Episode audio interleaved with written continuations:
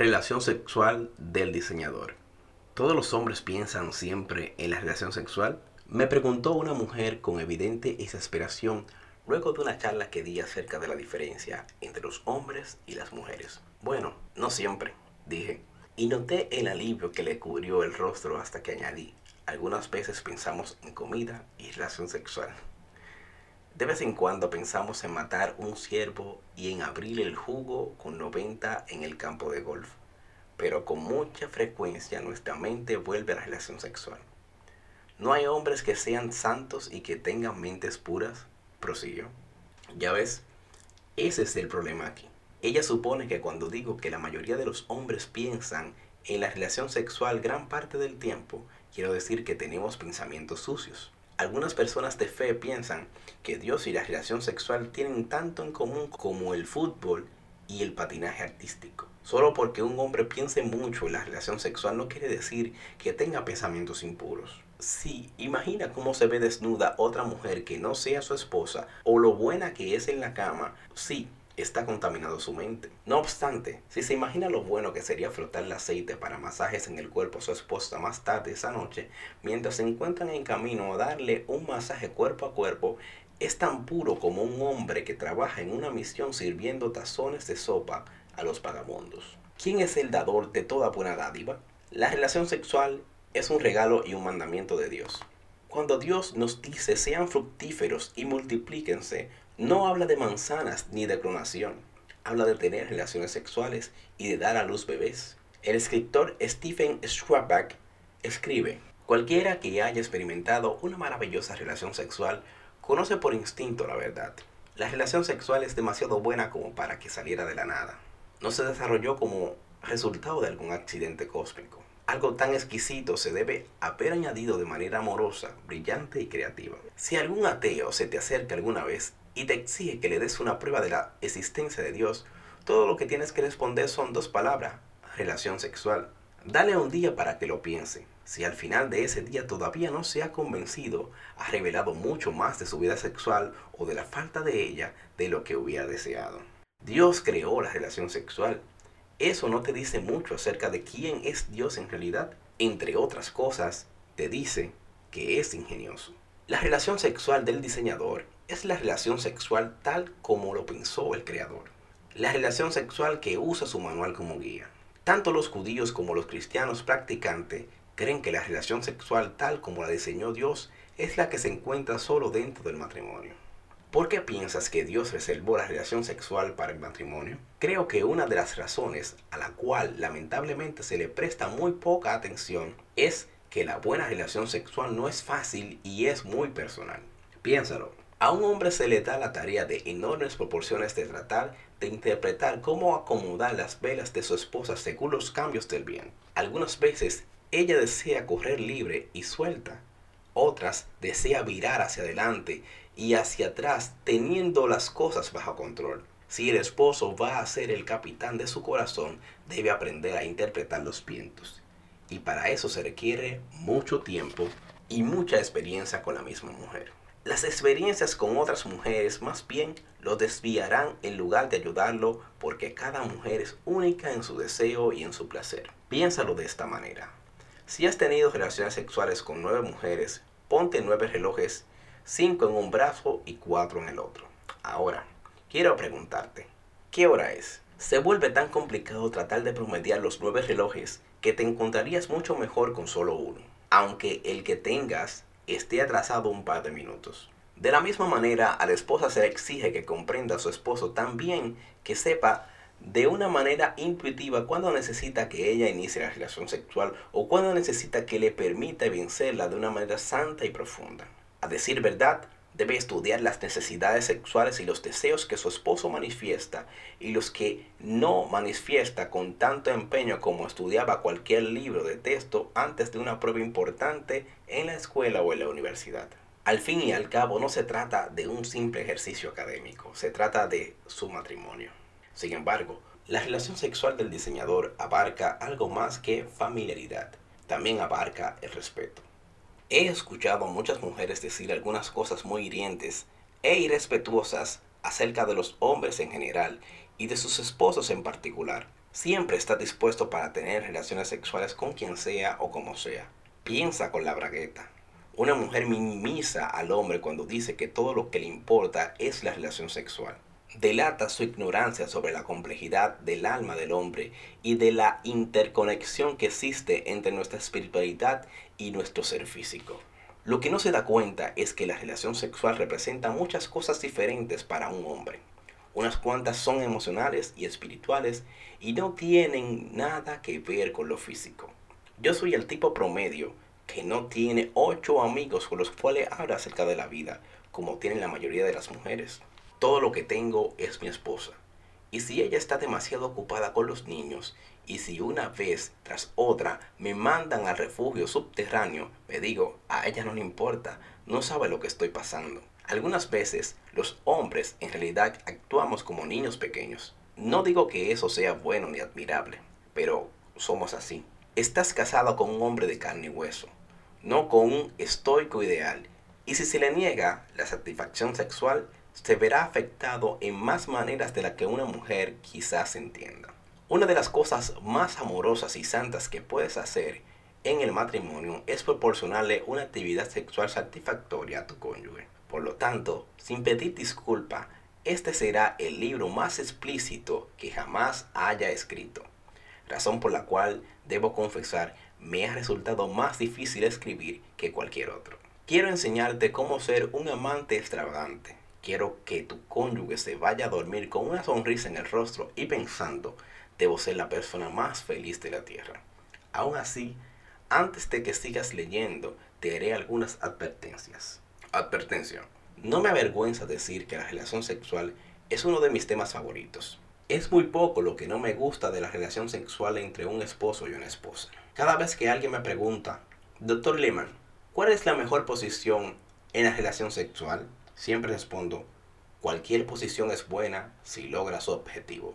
Fíjate que no dije que cualquier experiencia sexual es buena, porque creo que cualquier experiencia sexual fuera del matrimonio es, a la larga, destructiva. Si no estás casado o casada o no estás recibiendo consejos prematrimoniales, y diré más acerca de esto último en un momento, este libro no es para ti. El consejo que doy acerca de explorar la creatividad en la sexualidad está dirigido a parejas comprometidas, no a quienes viven juntos o que duermen juntos fuera del matrimonio. Si tienes relaciones sexuales fuera del matrimonio, en definitiva estás amenazando tu propia felicidad y tu satisfacción matrimonial. La investigación no puede ser más clara.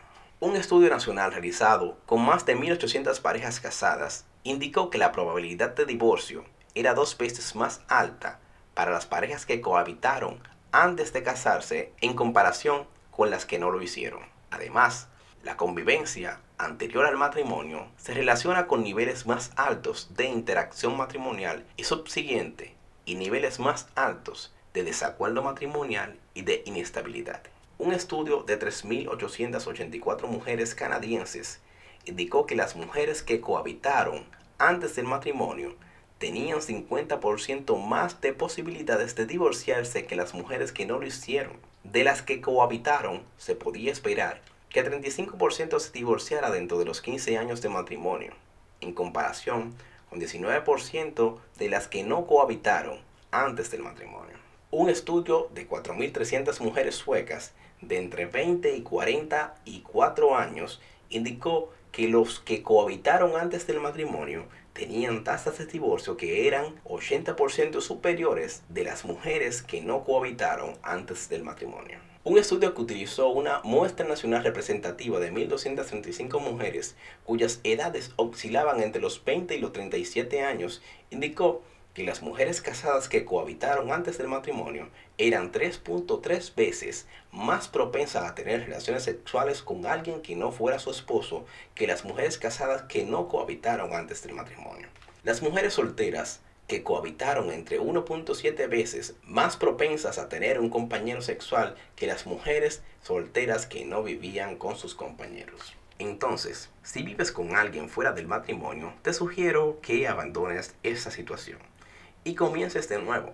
Todavía hay posibilidades de que los dos hagan que la relación sexual resulte, pero si no pueden hacer que dé resultado fuera del matrimonio sin tener actividad sexual, las probabilidades indican que el matrimonio pronto se resquebrajará de todos modos. Es probable que alguno esté pensando, este doctor Lehman está chiflado, es una reliquia de la época victoriana.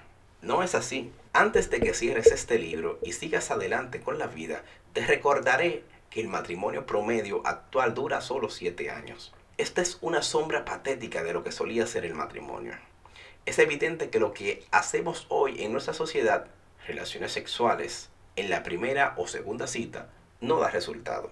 Es probable que ayude a los solteros a superar la frustración sexual a corto plazo, pero destruye los matrimonios significativos a largo plazo. Tal vez deberíamos probar una manera diferente. Al segundo grupo al cual quiero hacerle una advertencia para que no se acerque a este libro, luego de las personas que no están casadas, es a los que se sienten incómodos al hablar de la relación sexual de una manera directa. He hablado acerca de eso frente a algunos adultos que prácticamente intentaron escabullirse bajo tierra cuando les pedí a los participantes que comenzaran a enumerar palabras del argot para referirse a los genitales masculinos. No me creería si te cuento el silencio que se produjo cuando proseguí con ¿y ahora qué me dicen de los genitales femeninos? Seré sincero contigo. Es probable que todos se sientan ofendidos al menos por una de las cosas que digo en este libro. Si no te gusta un poco en particular, no hay problema. Si no lo sacaste de una biblioteca, pagaste por este libro, así que arranca esa página y tírala y concéntrate en el resto. A mí no me molesta, pero la deuda que tengo contigo es la de ser directo y provocativo. Algunos escuchan la palabra relación sexual y piensan, muy bien, ya es hora. Dilo sin rodeos, Lima, y no te guardes ninguno de los detalles. Esta gente es como mi amigo Moonhead, al que le gusta recordarme. Lima, la relación sexual no es buena si no necesitas darte una ducha al terminar. Se ofenderían si solo divagara en clichés para tratar de no sonar provocativo. Otros casi no pueden tener en la boca la palabra relación sexual sin que se les tuerza el rostro. Lo comprendo. Hay pocas cosas que son privadas y personales que la actividad sexual entre un esposo y una esposa. Esta gente piensa que es imposible mencionar siquiera los aspectos básicos de la anatomía y la actividad sexual sin caer en el mal gusto o la inmoralidad. Quiero advertirles de entrada, seré muy explícito y franco en este libro. Si las descripciones específicas de los actos sexuales te ofenden o si te parece que las discusiones acerca de la creatividad sexual fuera del matrimonio son de mal gusto, por favor, quiero que sepas que no es mi intención ofender. La iglesia está llena de gente de muchos entornos diferentes y los necesitamos a todos. Sin embargo, te animo a que aprecies a tu cónyuge lo suficiente como para arriesgarte a abrir la puerta para explorar nuevas maneras de aumentar tu intimidad sexual. Aunque algunas afirmaciones de este libro quizá te hagan sentir incómodo, sigue leyendo con una mente abierta. Acepta el desafío de pensar de manera creativa acerca de este importante aspecto de tu matrimonio. Por último, permíteme como psicólogo dar una palabra de advertencia a las parejas que se encuentran en la etapa de orientación prematrimonial y que usen este libro. Les recomiendo que reserven la segunda mitad para la luna de miel. Les resultará de ayuda leer los capítulos hasta que habla de la primera noche que pasan juntos, porque esa información les servirá muy bien en la luna de miel. También sacarás provecho de los capítulos titulados solo para hombres y solo para mujeres. Aunque por favor, detente allí y espera a leer el resto después que te hayas casado. Leer juntos descripciones explícitas de actividades sexuales cuando no pueden participar moralmente en esas actividades es una tentación que no necesitan traer a sus vidas en este momento. Confíen en esto que les digo. En general, las parejas no sufren tanto de falta de información como de falta de inocencia en el lecho matrimonial. Luego de casarse, pueden solucionar la falta de información. La falta de inocencia marcará la relación de ustedes para siempre. Dense el uno al otro el mejor regalo de bodas y la mejor luna de miel posible. Cuerpos puros, amor puro e intenciones puras. Una vez que entiendan los puntos básicos, tendrán lo suficiente como para llegar hasta la boda. Momento en el cual pueden darse un gran festín con la bendición de Dios y su buena voluntad. Entonces, lleven el libro a la luna de miel, pero estén dispuestos a esperar hasta entonces. Si todavía te encuentras leyendo, bienvenido a Puerto. No veo la hora de seguir adelante.